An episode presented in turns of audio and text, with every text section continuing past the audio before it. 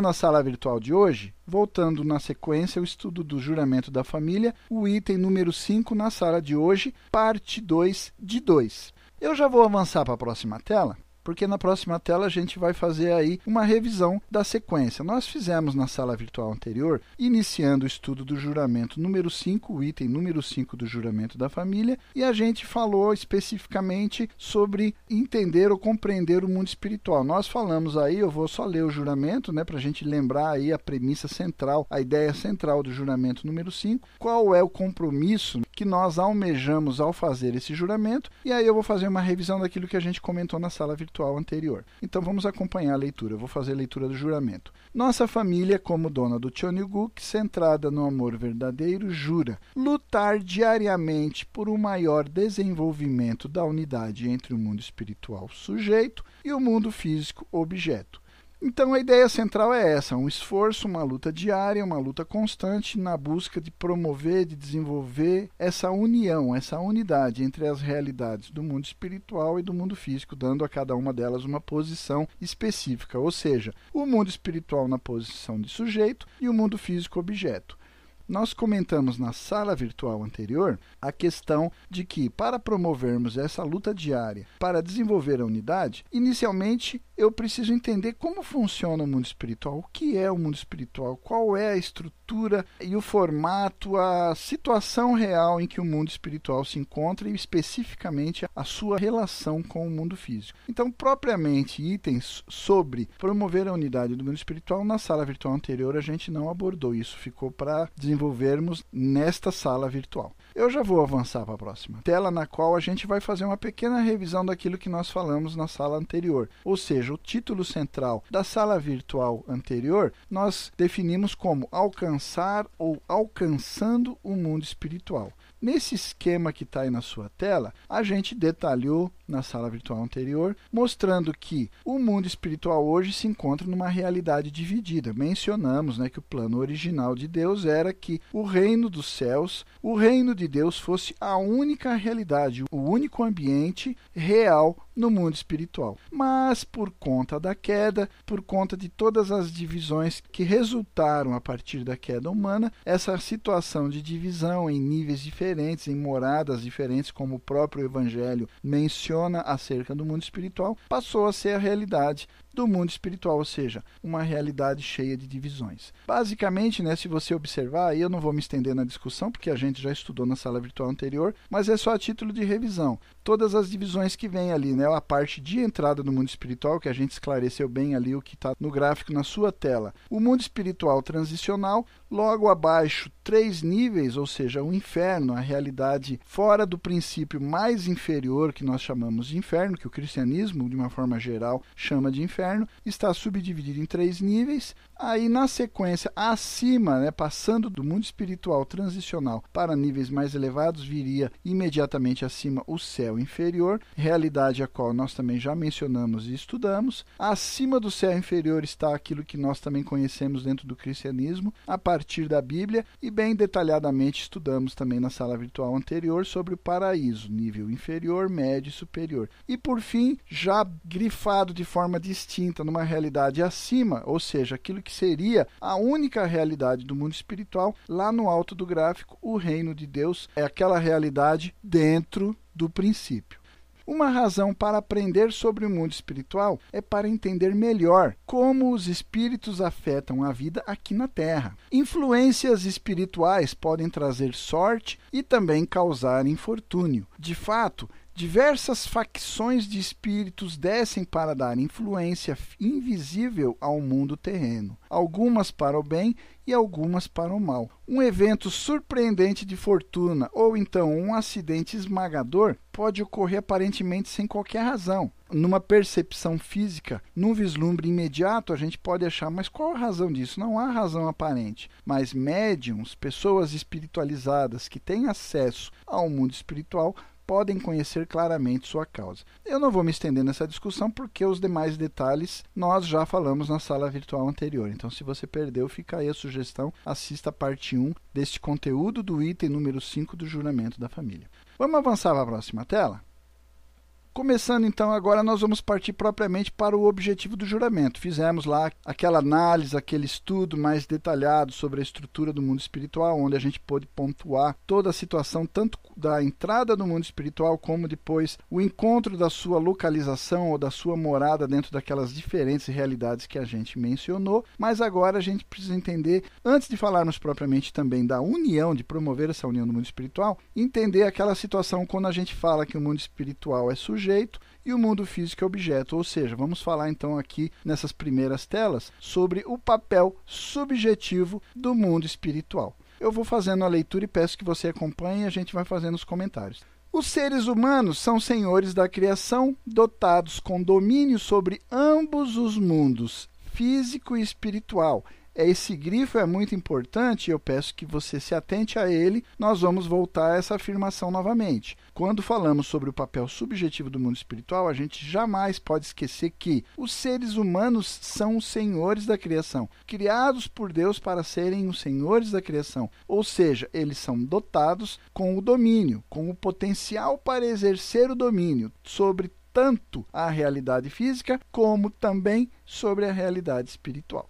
Temos utilizado a ciência e a tecnologia para melhorar a nossa capacidade de criar, comunicar e viajar por todo o globo.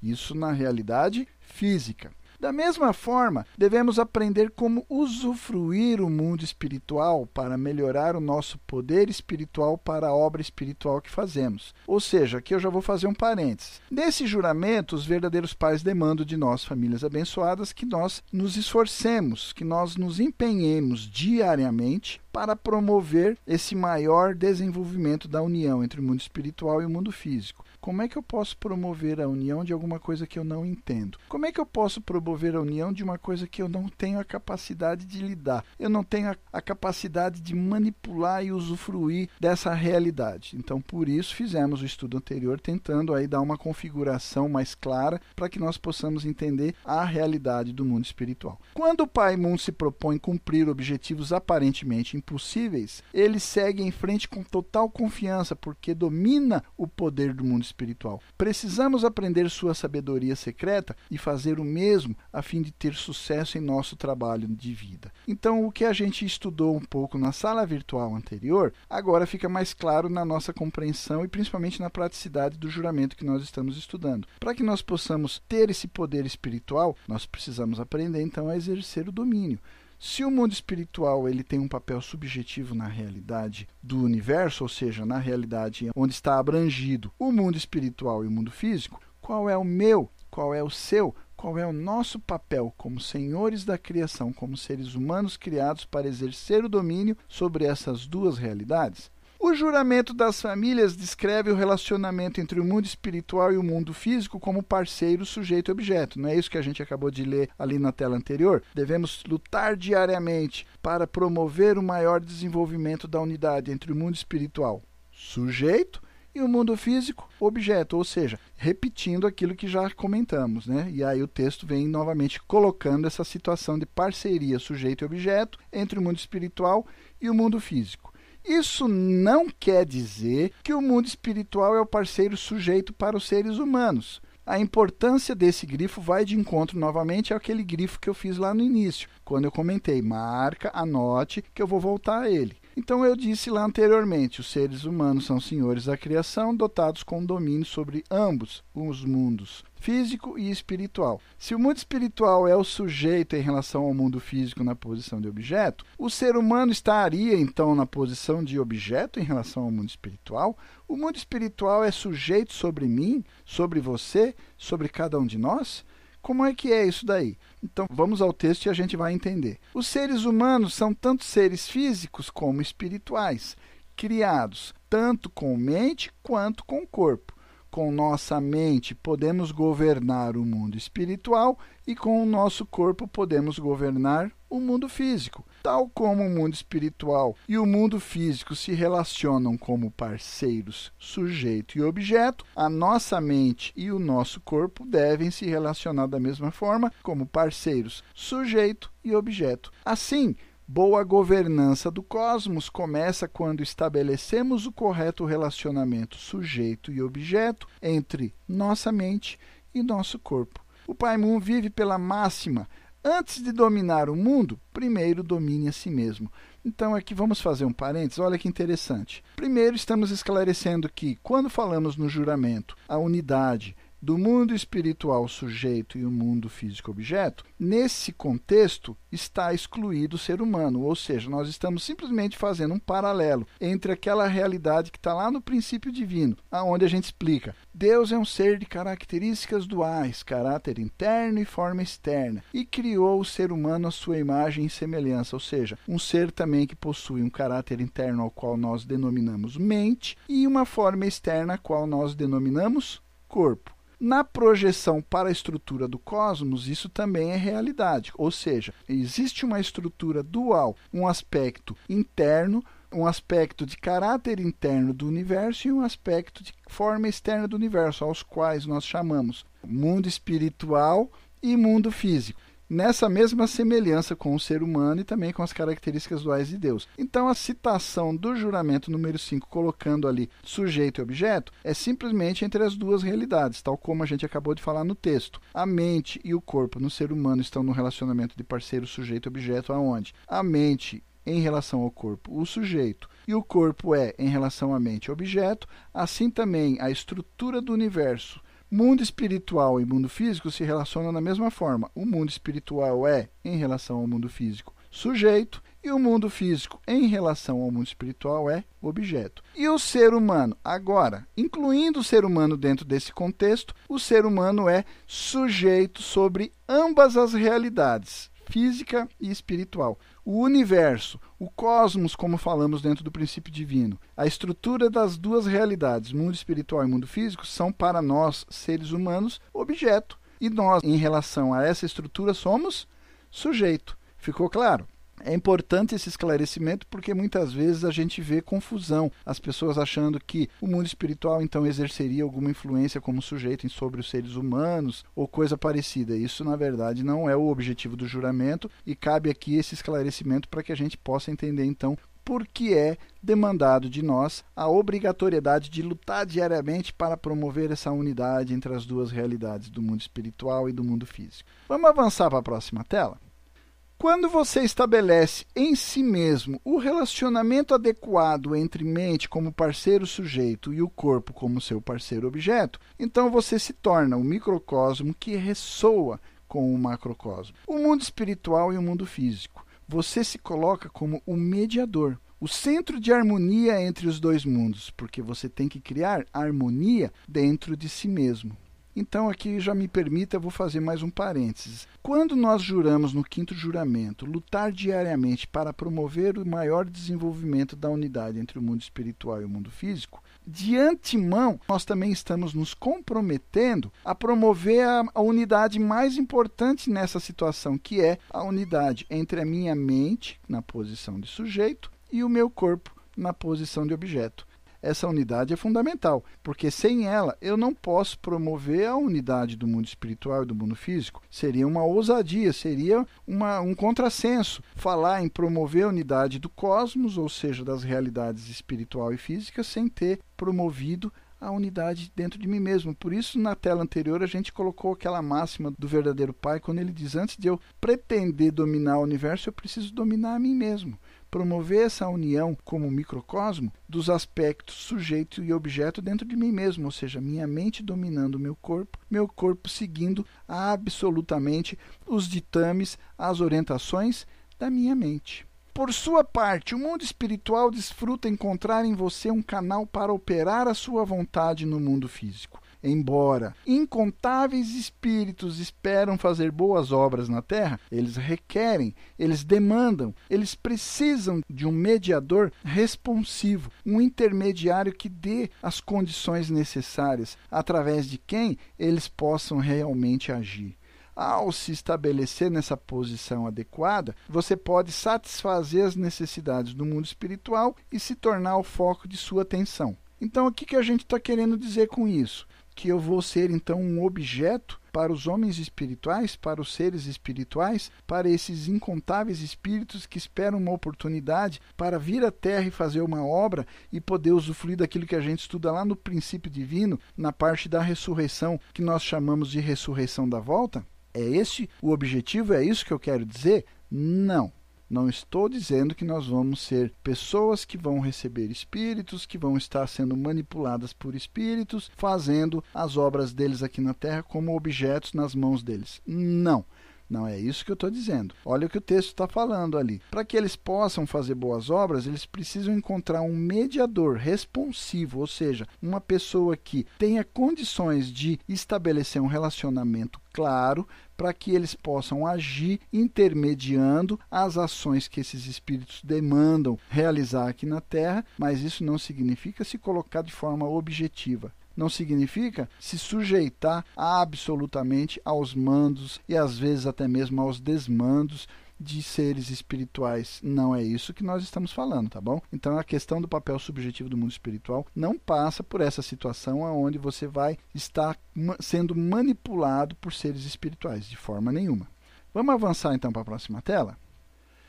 Inspiração e nossa resposta. Então vamos esclarecer um pouco melhor isso que a gente comentou agora há pouco. Vamos tomar então alguns exemplos do que significa essa situação de estarmos sendo mediadores responsivos para seres espirituais, para os espíritos que demandam do mundo físico para usufruir da ressurreição da volta. É bem conhecido que as habilidades de médiums variam de acordo com o seu estado emocional e o ambiente espiritual. Então veja só, não é apenas a pessoa que tem que estabelecer uma condição, mas é também necessário um ambiente propício para que essa obra possa acontecer. Na presença, por exemplo, de céticos, eles são frequentemente desarmados e incapazes de demonstrar os seus poderes. Curandeiros testificam que suas obras de curas funcionam melhor quando o paciente está aberto e recebe a obra. Um exemplo clássico disso está lá na Bíblia. Jesus, o maior dos curandeiros, aquele que exerceu o poder de cura inúmeras vezes citado na Bíblia, disse para aqueles que foram curados: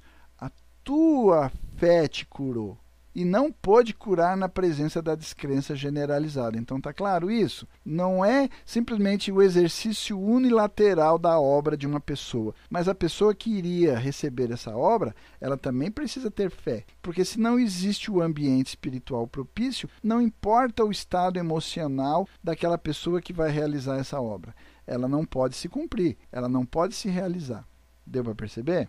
Isso ilustra o princípio que o relacionamento sujeito e objeto entre o mundo espiritual e o mundo físico é mediado através dos seres humanos. Aí está o grande, importante e até mesmo sagrado papel dos seres humanos, até mesmo no que diz respeito à providência da restauração, a obra da ressurreição da volta porque os seres humanos, na posição subjetiva em relação às duas realidades, espiritual e física, também podem exercer esse papel de mediador para que as ações demandadas para que a providência da restauração possa fluir, avançar de forma bem sucedida em ambas as realidades, a interseção, o relacionamento sujeito e objeto, ele pode ser aprimorado, desenvolvido, melhorado através da intermediação dos seres humanos. Dúvida e ceticismo bloqueiam o relacionamento e, assim, também bloqueiam, por conseguinte, a obra espiritual. Fé abre a porta para receber ajuda espiritual. Isso é muito importante. A fé é uma ferramenta fundamental, imprescindível para que a ajuda espiritual possa ser recebida. Vamos avançar para a próxima tela? Inspiração espiritual está por trás da obra criativa de todos os grandes inventores, cientistas e artistas. A gente vai elencar alguns exemplos a título de ilustração. Na viagem do Dr. Sanhun Lee pelo mundo espiritual, ele viu espíritos trabalhando em laboratórios, criando material de invenção que seria comunicado aos cientistas terrenos mais tarde por que é que tantas invenções e descobertas científicas são feitas quase que simultaneamente por vários pesquisadores em diferentes partes do mundo trabalhando isolados uns dos outros? E isso tem sido frequente no estudo da história humana, a gente tem observado essa situação acontecendo em vários momentos da história. Pessoas totalmente isoladas, sem nenhum conhecimento uma da outra, atuando numa área específica de pesquisa, mas sem saber o trabalho que um estava fazendo, sem saber que havia outra pessoa pessoa fazendo o mesmo trabalho que essa pessoa estava fazendo, e elas acabam quase que simultaneamente encontrando resultados semelhantes, e isso a gente fica perplexo se a gente não tiver a percepção, a observação espiritual de que isso pode ser, que isso venha a ser a inspiração espiritual atuando e permitindo esses avanços ocorrerem de forma mundial e de forma global. Quando o tempo chega para uma nova invenção ser legada para a Terra, o mundo espiritual então vai trabalhar através de vários canais de uma só vez. Mais adiante eu vou elencar alguns exemplos só a título de ilustração. Vamos avançar para a próxima tela? Então aí vamos fazer já um exemplo aí. Tem uma situação bem interessante que eu vou relatar. Abundam relatos de cientistas que receberam a chave para novas descobertas em sonhos ou em momentos de introspecção sobrenatural. Um exemplo famoso, né, isso daí está na internet, você pode pesquisar, é um exemplo clássico dessa situação de elucidação de questões que ocorreram depois de muita pesquisa, a resposta veio de uma forma totalmente inusitada. Um exemplo famoso, então, é a elucidação da estrutura do benzeno pelo químico alemão Friedrich August Kekulé. Ele esteve intrigado por anos sobre como os seis átomos de carbono e os seis átomos de hidrogênio se ligavam na estrutura do benzeno. Né? Então, esses hidrocarbonetos comuns são construídos por cadeias lineares de átomos de carbono. Mas uma cadeia de seis átomos de carbono com a estabilidade do benzeno exigiria 14 átomos de hidrogênio. Então, ele ficou preso naquela ideia pré-estabelecida de que teria que ser uma estrutura linear. E aí, uma noite, o Kekulé adormeceu na cadeira e, em um sonho, ele viu serpentes mordendo suas caudas e girando ao redor como aros. Até aí, na sua tela, tem um gráfico ilustrando este sonho que ele teria tido. Ele despertou e imediatamente compreendeu que os seis átomos de carbono de benzeno se ligam num anel. Com essa descoberta, todos os fatos da química orgânica conhecida até aquele momento se encaixaram. Essas respostas trouxeram avanços em diferentes áreas, especificamente da química orgânica, e ali até você pode ver no meio dessa estrutura aí da sua tela o modelo químico que é descoberta deste químico Auguste Kekulé. Vamos avançar para a próxima tela? Temos mais aí mais um exemplo. Vamos pegar então uma autodescrição do próprio Mozart em relação à música. Olha só, isso aqui é tirado de uma autodescrição que Mozart faz e contando especificamente o processo, como ele montava as grandes obras artísticas que ele desenvolveu e legou para a história da humanidade. Então vamos à leitura. Quando me sinto bem, estou de bom humor, ou quando estou passeando ou caminhando após uma boa refeição, ou à noite quando não posso dormir, muitos pensamentos se aglomeram em minha mente tão facilmente como você possa imaginar. De onde e como eles vêm? Eu não sei e não tenho nada a ver com isso. Aqueles que me agradam eu mantenho na minha mente e fico cantarolando.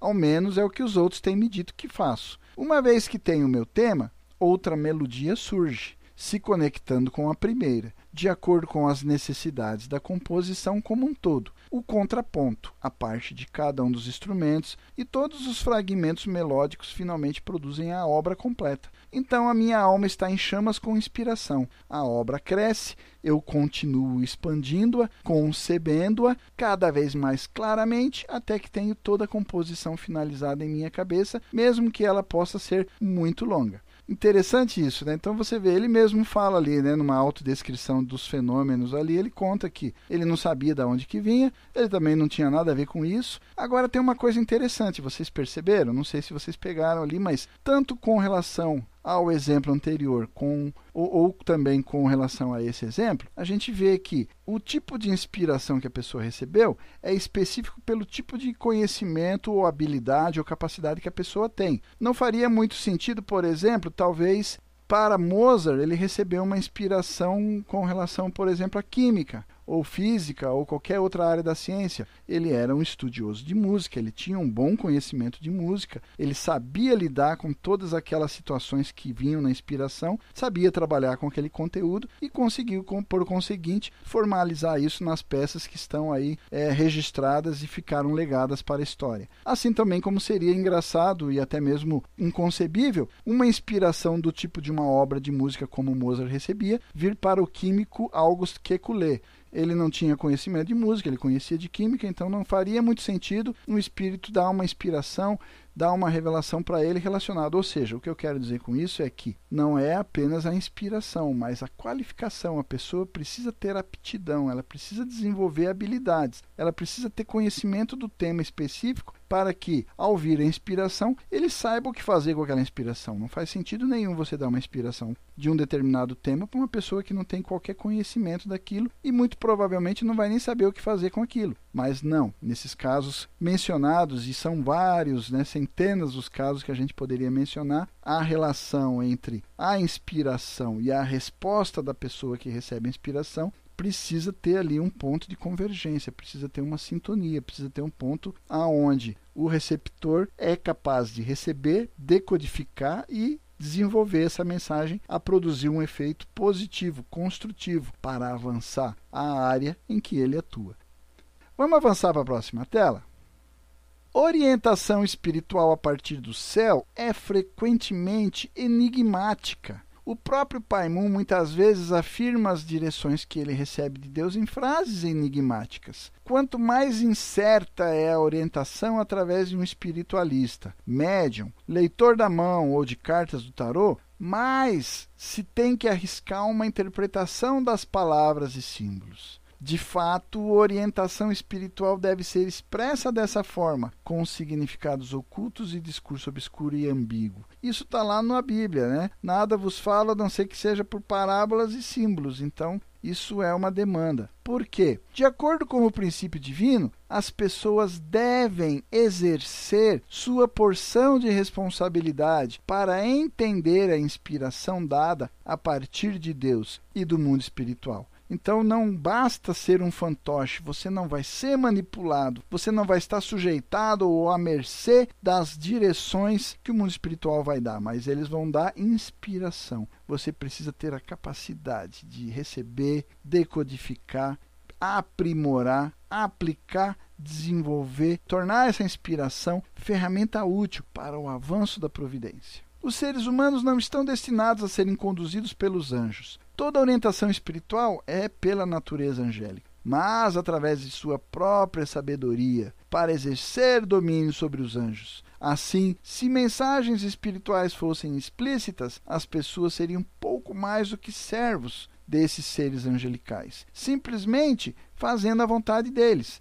Como eu mencionei, né? meu exemplo foi o fantoche, sendo sujeitado, manipulado, conduzido por outros seres abrindo mão da sua própria vontade, da sua própria individualidade e até mesmo da sua própria responsabilidade. Os seres humanos são os sujeitos. Para nos dar a dignidade de co-criadores, Deus nos deu responsabilidade para traçar o nosso próprio curso com informações limitadas. Então, algumas dicas, algumas inspirações, um caminho apontado, isso é fundamental, mas a sua aptidão, a sua qualificação a sua capacitação para usar essa inspiração de forma produtiva, isso é uma coisa demandada, não tem como abrir mão, faz parte do processo da restauração, é uma regra a porção de responsabilidade humana, apesar da inspiração vir do mundo espiritual, a partir da inspiração dada a partir de Deus, ainda assim nós seres humanos temos a nossa porção de responsabilidade. Então, quando falamos sobre o papel subjetivo do mundo espiritual, nós precisamos entender que nós somos sujeitos sobre essa realidade e é nossa responsabilidade atuar, mesmo que venha uma inspiração pela proximidade da verdade que o mundo espiritual tem, pela percepção antecipada das situações, pela transcendência que é a realidade espiritual, como já mencionamos na sala virtual anterior, eles podem antever determinadas situações que talvez aqui na realidade física a gente tenha algumas limitações. Mas isso não passa por cima da parte que diz respeito à porção de responsabilidade humana. É nossa responsabilidade lidar, decodificar e usar essas informações de forma produtiva na providência da restauração. Vamos avançar para a próxima tela? Nossa responsabilidade de entender a orientação de Deus começa por ter uma mentalidade pública. Então não adianta. Se nós olhamos para essas inspirações, recebemos revelações e usamos isso de forma egoísta, nós estamos, na verdade, nos tornando obstáculos para a obra de Deus. A mentalidade pública é ferramenta fundamental, é ferramenta inevitável e inexorável para que o cumprimento da nossa responsabilidade, ao entender e ao usar essa orientação de forma produtiva, de forma a fazer avançar a providência da restauração, é fundamental. Qualquer egoísmo, qualquer tipo de vaidade pode nos cegar para a vontade de Deus. Portanto, quando Paimon diz para não interpretar as direções do céu, ele quer dizer que não devemos nos esquivar, não devemos fugir do caminho de sacrifício pela redução intencional da demanda de Deus para algo confortável. Às vezes as pessoas recebem uma revelação, recebem uma inspiração e decodificam, traduzem, amenizam, dão a sua própria versão, tornando-a de uma forma a atender, na verdade, os seus próprios anseios. Às vezes também a gente escuta as pessoas falando: eu recebi uma revelação onde Deus me disse para dizer para você fazer isso ou fazer aquilo. É outra forma errada de interpretar, na verdade, quando você recebe uma revelação, quando você recebe uma inspiração, quando Deus lhe dá uma demanda, ele está dando a demanda para você. Se ele quiser falar alguma coisa para outra pessoa, ele vai até aquela pessoa e fala para ela. Então a revelação, a inspiração que você recebeu é para você. Não jogue sobre os ombros dos outros a responsabilidade que compete a você. De fato, devemos nos engajar na interpretação do que parece crítico e vago, mas devemos fazer isso com uma mentalidade pública, seguindo sempre o princípio prontos e dispostos a assumir o encargo demandado por essa inspiração. Aí sim nós estamos livres de cometer um erro no cumprimento da responsabilidade. Você quer um exemplo clássico? Quando a gente estuda o princípio divino, lá no capítulo, quando falamos sobre a finalidade da vinda do Messias, no finalzinho do capítulo, nós estudamos a situação de João Batista, uma pessoa espiritualizada, uma pessoa conhecedora da palavra, uma pessoa que tinha milagres no seu nascimento, uma pessoa que estudou com os doutores da lei, que recebeu revelações espirituais dos mais elevados espíritos em prol da obra da salvação que Jesus vinha realizar. E o erro que ele cometeu foi porque ele envolvido pelo egoísmo e pela vaidade, acabou cego e acabou perguntando para Jesus: És tu aquele que deveria vir ou devemos esperar por outro? Então, nós precisamos tomar muito cuidado. É um exemplo clássico, a gente poderia citar outros, mas eu acho que esse já é suficiente. É dito que uma invenção é 5% inspiração e 95% transpiração. Isso é um ditado coloquial, as pessoas sempre comentam. 5% de inspiração e 95% de transpiração, porque vem exatamente aquilo que eu acabei de comentar nas telas anteriores. A revelação vem, a inspiração vem, mas o conhecimento, a capacitação, a capacidade de usar essas informações que você precisa ter é a parte da transpiração, e isso faz os 95%. Se você não tem esses 95% de capacidade, de habilidade, de conhecimento, a inspiração vai fazer muito pouco efeito. Ela vai trazer muito pouco resultado prático, muito pouco resultado efetivo no que diz respeito a avançar a providência. O mundo espiritual busca por essas pessoas preparadas, qualificadas e dispostas para confiar o seu mais precioso conhecimento. Então, olha só, esse finalzinho eu vou abrir um parênteses e ligar lá em cima com o grifo que eu fiz anteriormente. Mentalidade pública. Então, se eu tenho preparação, se eu tenho disposição, mas o meu conhecimento eu não estou disposto a compartilhar, se eu não estou disposto a utilizar ele de forma pública, com uma mentalidade pública, muito pouco o mundo espiritual vai poder fazer por mim. Muitas vezes o mundo espiritual vai preferir procurar outra pessoa com talvez menos qualificação ou então com menos disposição, mas que talvez tenha uma mente um pouco mais pública e esteja mais apta a receber. Talvez não entender totalmente, mas é uma pessoa mais apta, infelizmente, e aquela que seria a mais apta, pelos atributos do egoísmo ou vaidade, acaba obstruindo fechando as portas para receber essa inspiração. Eles querem cooperar com as pessoas terrenas que se esforçam diariamente para trazer esse projeto espiritual a ser concretizado no mundo físico. Isso não é um esforço esporádico. O juramento número 5 fala claramente: lutar diariamente, é um esforço diário. Não é um dia sim, outro não. Hoje, talvez semana que vem de novo. Ah, há um dia por mês acho que está bom. Não, é um esforço diário. Não é isso que está lá no juramento? Todo dia a gente repete essa frase. Eu juro lutar diariamente. Diariamente eu tenho lutado para realmente realizar esse projeto espiritual? Fazer com que esse projeto espiritual de fato se concretize no mundo físico? Essas pessoas concluirão a ligação entre o mundo espiritual e o mundo físico como parceiro sujeito-objeto. Aquelas pessoas que se esforçam diariamente, é um esforço diário demandado de cada uma das nossas famílias abençoadas. Está lá no juramento número 5, claro como o sol. Vamos avançar para a próxima tela? Destino e responsabilidade, outro ponto importante para a gente entender quando a gente fala do mundo espiritual, das direções, das inspirações que o mundo espiritual possa exercer. Muitas vezes as pessoas não compreendem corretamente o papel subjetivo do mundo espiritual, particularmente quando se trata da questão da fortuna e do destino. As pessoas muitas vezes acreditam que cada pessoa tem um destino já pré-determinado, escrito nas estrelas, escrito lá no livro do destino ou coisa semelhante, armazenado lá no mundo espiritual. Os eventos importantes na nossa vida, o dia da nossa morte, por exemplo, estão predestinados? É dito que planos se desdobram no mundo espiritual anos antes de darem fruto na terra. E aí? Como é que eu respondo então? Estão predestinados? Entretanto, o princípio divino apresenta claramente apenas um tipo de predestinação para os seres humanos. Está lá no capítulo Predestinação. A predestinação de Deus de prosperidade e sucesso para a pessoa que cumpre sua porção de responsabilidade. Está claro, a predestinação de Deus de prosperidade e sucesso para a pessoa que cumpre sua porção de responsabilidade. Se a pessoa fala em cumprir sua porção de responsabilidade, qual é a predestinação de Deus para ela? Prosperidade? Sucesso? Qual é o destino, então, da, daquelas pessoas que falham em sua responsabilidade? Para todos os seres humanos, Deus e o mundo espiritual prevêem vários destinos possíveis. O sonho de consumo de Deus, lá no plano da criação, lá no ideal da criação, era que todas as pessoas fossem pessoas de prosperidade e sucesso. Mas ocorreu a queda mas o ser humano falhou em cumprir a sua porção de responsabilidade. E aí a gente tem visto aí as pessoas vivendo na miséria, vivendo no sofrimento, vivendo no retrocesso, vivendo no declínio. Qual destino é possível? Um é glorioso, outro pode ser miserável. Qual destino se tornará realidade? Depende do cumprimento da porção de responsabilidade humana.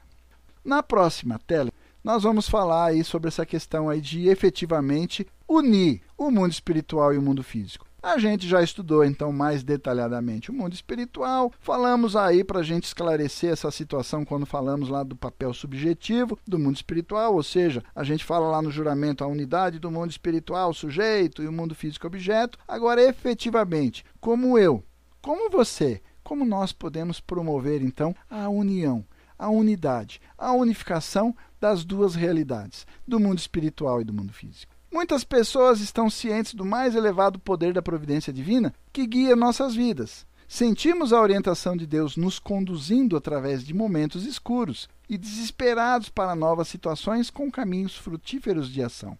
Quando confiamos na providência, coisas incríveis podem acontecer e realmente acontecem, pois nos colocamos numa posição para receber ajuda espiritual. Me permita ler de novo esse trecho. Quando confiamos na providência, então coisas incríveis podem e realmente acontecem, pois nos colocamos numa posição para receber ajuda espiritual. Então, aí o que, que você entende? O que eu entendo? Para que eu possa, então, estar numa posição de receber ajuda espiritual, eu preciso confiar na providência, eu preciso ter fé na providência. Quanto eu tenho que ter fé na providência? Quantos por cento? 50% é suficiente? 70%? Ah, só 30% será que não está bom? 100%. É aqueles três pontos que o verdadeiro Pai sempre nos ensinou. E o primeiro começa com fé absoluta. Como Jesus disse, aqueles que buscam primeiro o reino de Deus e a sua justiça, todas as coisas boas vos serão acrescentadas. Muito frequentemente nos afastamos das demandas do mundo espiritual. Muito frequentemente desviamos os nossos olhares para outros temas que atraem a nossa atenção. Como, por exemplo, o passeio, como, por exemplo, a aquisição de um bem, como, por exemplo, a reunião com os amigos. Qual é mais importante? Como a gente facilmente desvia os nossos olhares das demandas do mundo espiritual em prol dos nossos próprios anseios, dos nossos próprios desejos. Quantas vezes o egoísmo, quantas vezes a soberba nos coloca numa posição de nos afastarmos das demandas do mundo espiritual.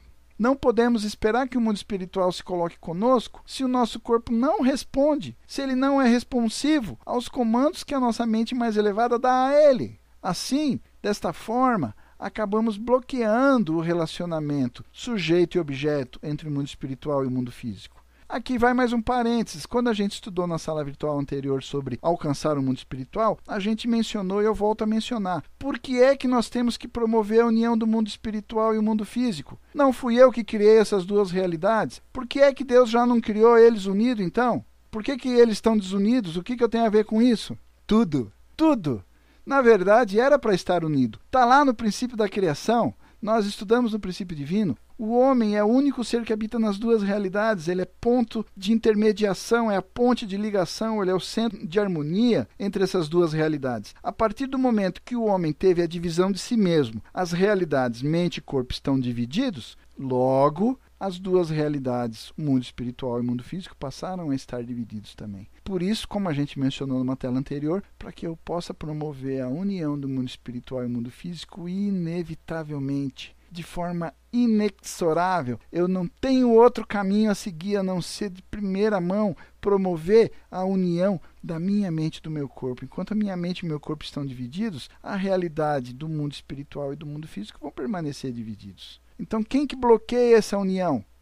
Sou eu, é você, é cada um de nós, seres humanos decaídos, que estamos divididos, que não conseguimos promover a união entre a nossa mente e nosso corpo. Por isso, nós sequer temos compreensão, entendimento, acreditamos, mas não entendemos como funciona a realidade espiritual, como ela é presente e atuante na nossa vida diária, todos os instantes. Esta é novamente a importância do chamado deste juramento, o item número 5 do juramento da família, demandando de nós lutarmos diariamente para fazer avançar essa unificação do mundo espiritual e do mundo físico. É isso que quer dizer unir mundo espiritual e mundo físico. Unir a minha mente e o meu corpo é a primeira demanda que nós precisamos ter sucesso para que nós possamos então cumprir essa luta diária, esse esforço diário para promover também a união entre o mundo espiritual e o mundo físico. Vamos avançar para a próxima tela?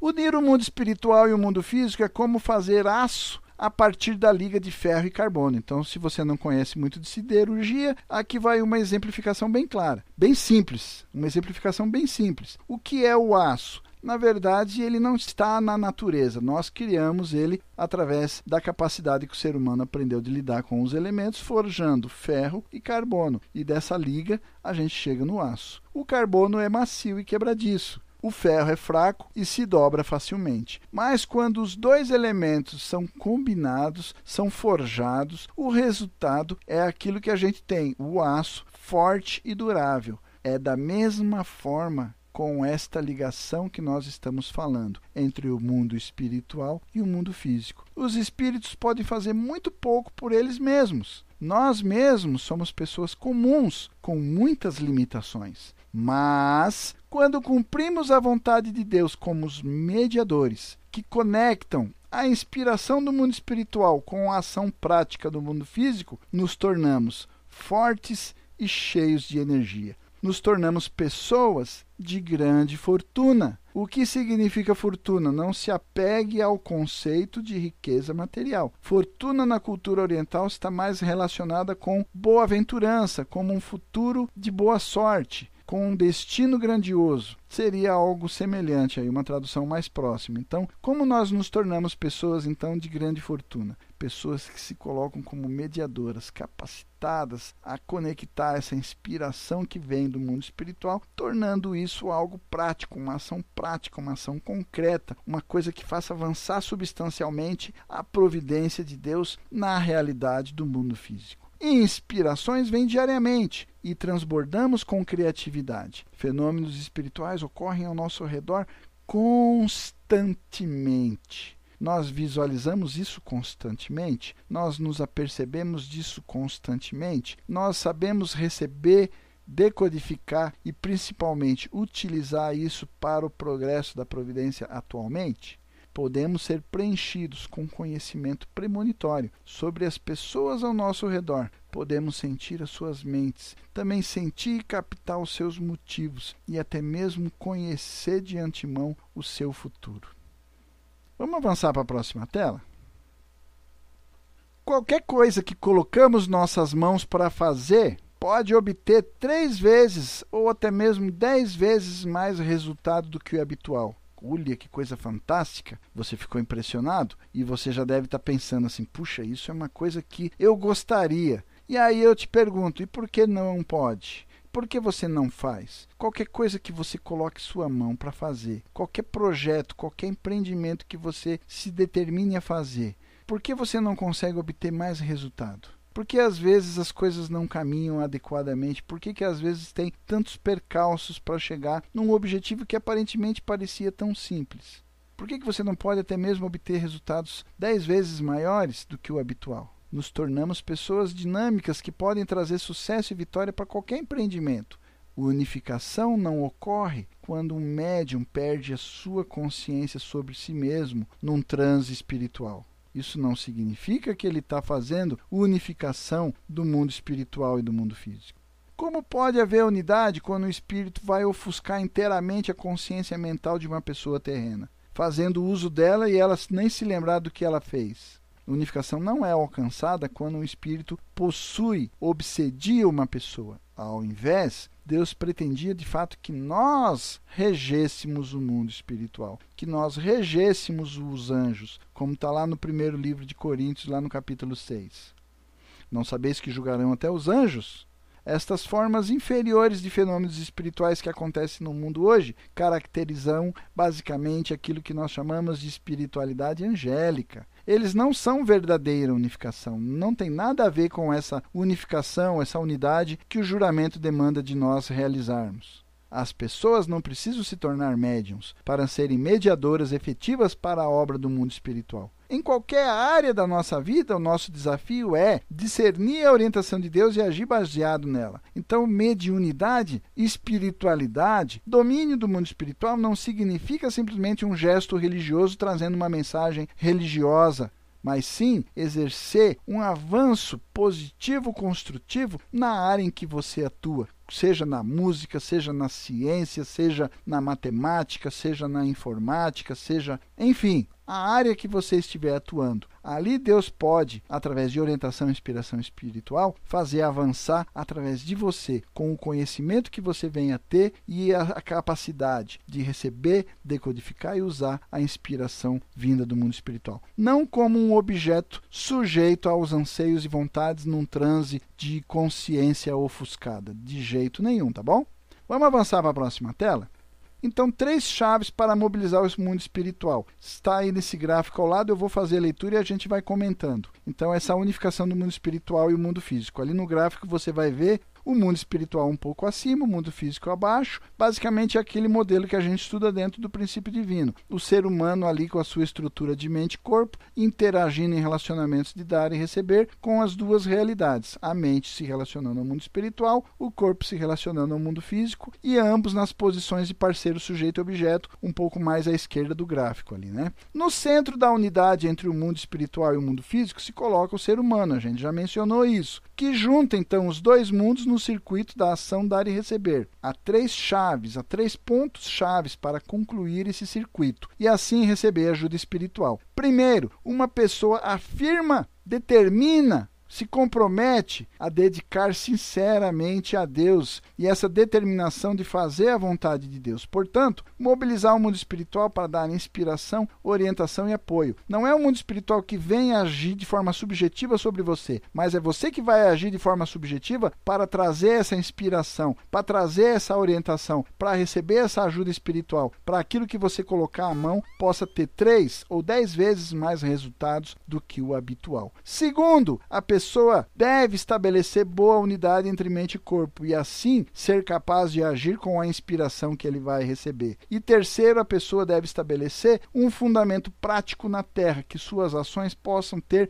peso e serem eficientes no que diz respeito a fazer avançar a obra de Deus. Então está aí também no gráfico, de forma resumida, aquilo que a gente acabou de comentar. Esses três pontos chaves importantes para promover, mobilizar o mundo espiritual. Intenção da mente e essa determinação, a unidade mente e o fundamento na terra para ação efetiva com resultados concretos.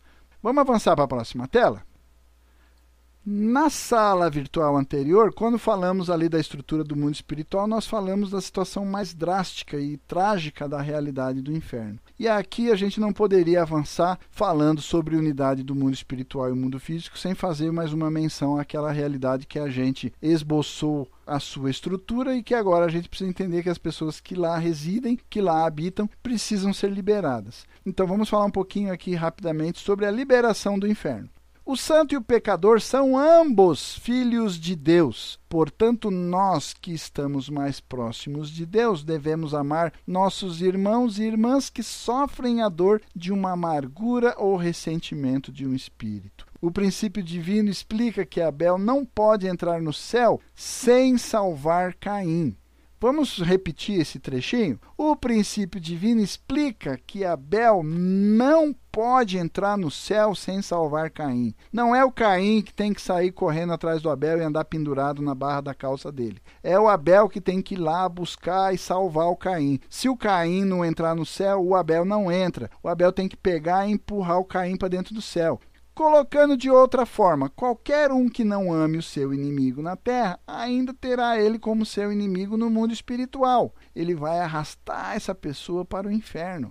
Por outro lado, qualquer um que ame o seu inimigo e o transforme em um amigo, então vai ter essa pessoa como um amigo para sempre esse seu antigo inimigo vai testemunhar sobre o seu amor e vai escoltar você até as portas do céu. De fato, a estrada para o céu segue através do inferno, nesta realidade de restauração, porque no mundo original seria totalmente diferente, nós deixamos isso bem claro na sala virtual anterior. Mas depois da queda, por conta da estrutura dividida do mundo espiritual, infelizmente a estrada para o céu passa inevitavelmente pelo inferno. Quando a unificação do mundo espiritual e do mundo físico ocorre, sua fase final, sua fase definitiva, sua fase de consumação será a liberação do inferno. Deus propôs que um dia o inferno será dissolvido. Deus, nossos pais amorosos, não pode descansar até que todos os seus filhos desfrutem das bênçãos do reino. Como Jesus disse na parábola da ovelha perdida, digo-vos que assim haverá alegria no céu por um pecador que se arrependa, mais do que por noventa e nove justos que não necessitam de arrependimento.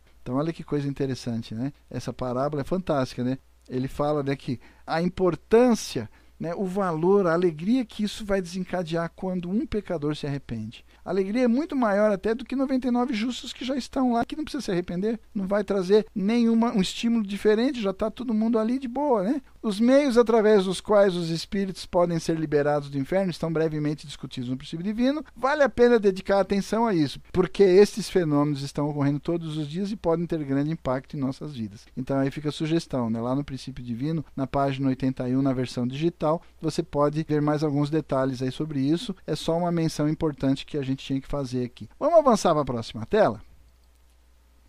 Esforce-se diariamente. Aprendemos que o mundo espiritual tanto nos sobrecarrega quanto nos fortalece. Isso é o resultado do que nós já estudamos até agora, tanto na sala virtual anterior falando sobre alcançar o mundo espiritual, quanto nessa sala falando sobre o papel subjetivo do mundo espiritual e sobre unir o mundo espiritual e o mundo físico. Espíritos ostentando os pecados de nossos antepassados nos afligem. Ao mesmo tempo, anjos e espíritos elevados inspiram e nos ajudam a cumprir a vontade de Deus. Cada ser humano se coloca exatamente no no meio, entre o céu e o inferno. Somos responsáveis para unir os mundos espiritual e físico em busca da vontade de Deus, enquanto ao mesmo tempo pagamos restituição pelos pecados do passado e rompemos as correntes de nossos antepassados no inferno. Aqui a gente poderia fazer aí uma discussão sobre a obra espiritual de Champion, a liberação dos espíritos, mas isso fica para uma outra oportunidade. Em nossa posição como agentes históricos para a unificação do mundo espiritual, então nós devemos nos esforçar diariamente. A gente já enfatizou esse esforço diário, essa demanda de dedicação diária, constante, na busca de empreender essa unidade entre o mundo espiritual e o mundo físico, ou seja, de antemão, a unidade entre mente e corpo.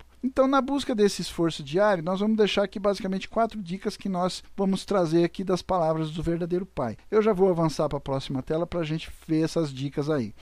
Primeira dica que a gente vai deixar: devemos nos esforçar diariamente para estabelecer as três chaves para receber ajuda espiritual. Aqueles três pontos chaves que a gente acabou de mencionar. Ou seja, até coloquei o gráfico aí para a gente lembrar: intenção e determinação da mente, unidade de mente e corpo e o fundamento prático na Terra, né, para que as ações sejam efetivas. Então, esses são os pontos que nós devemos nos esforçar diariamente, constantemente reafirmar a nossa determinação promover o esforço diário de unir mente e corpo e assim colocar em prática na vida cotidiana as ações obtidas a partir da inspiração, colocar isso em ações práticas de forma efetiva no nosso dia a dia. Para a próxima tela, na segunda dica, devemos nos fortalecer contra as influências de base do ambiente ao nosso redor. Aqui cabe um parênteses: as influências ao nosso redor não são as melhores. A gente vê, seja nos meios de comunicação, seja as pessoas e os hábitos que as pessoas ostentam ao nosso redor, tudo isso são energias negativas que consomem a nossa espiritualidade com uma velocidade. Como é difícil carregar as nossas baterias espirituais com elementos positivos e como elas são facilmente descarregadas pelas influências perniciosas que nos rodeiam cotidianamente devemos refletir sobre nós mesmos para reconhecer onde Satanás encontra um ponto de apoio para invadir nossas vidas e nos tirar da vida mais elevada com Deus. Para esse objetivo, para este fim, nós precisamos estudar diariamente a palavra de Deus para manter a perspectiva adequada sobre a vida. Esses grifos são palavras dos verdadeiros pais, então me permita repetir. Para esse objetivo, nós precisamos estudar diariamente, todos os dias,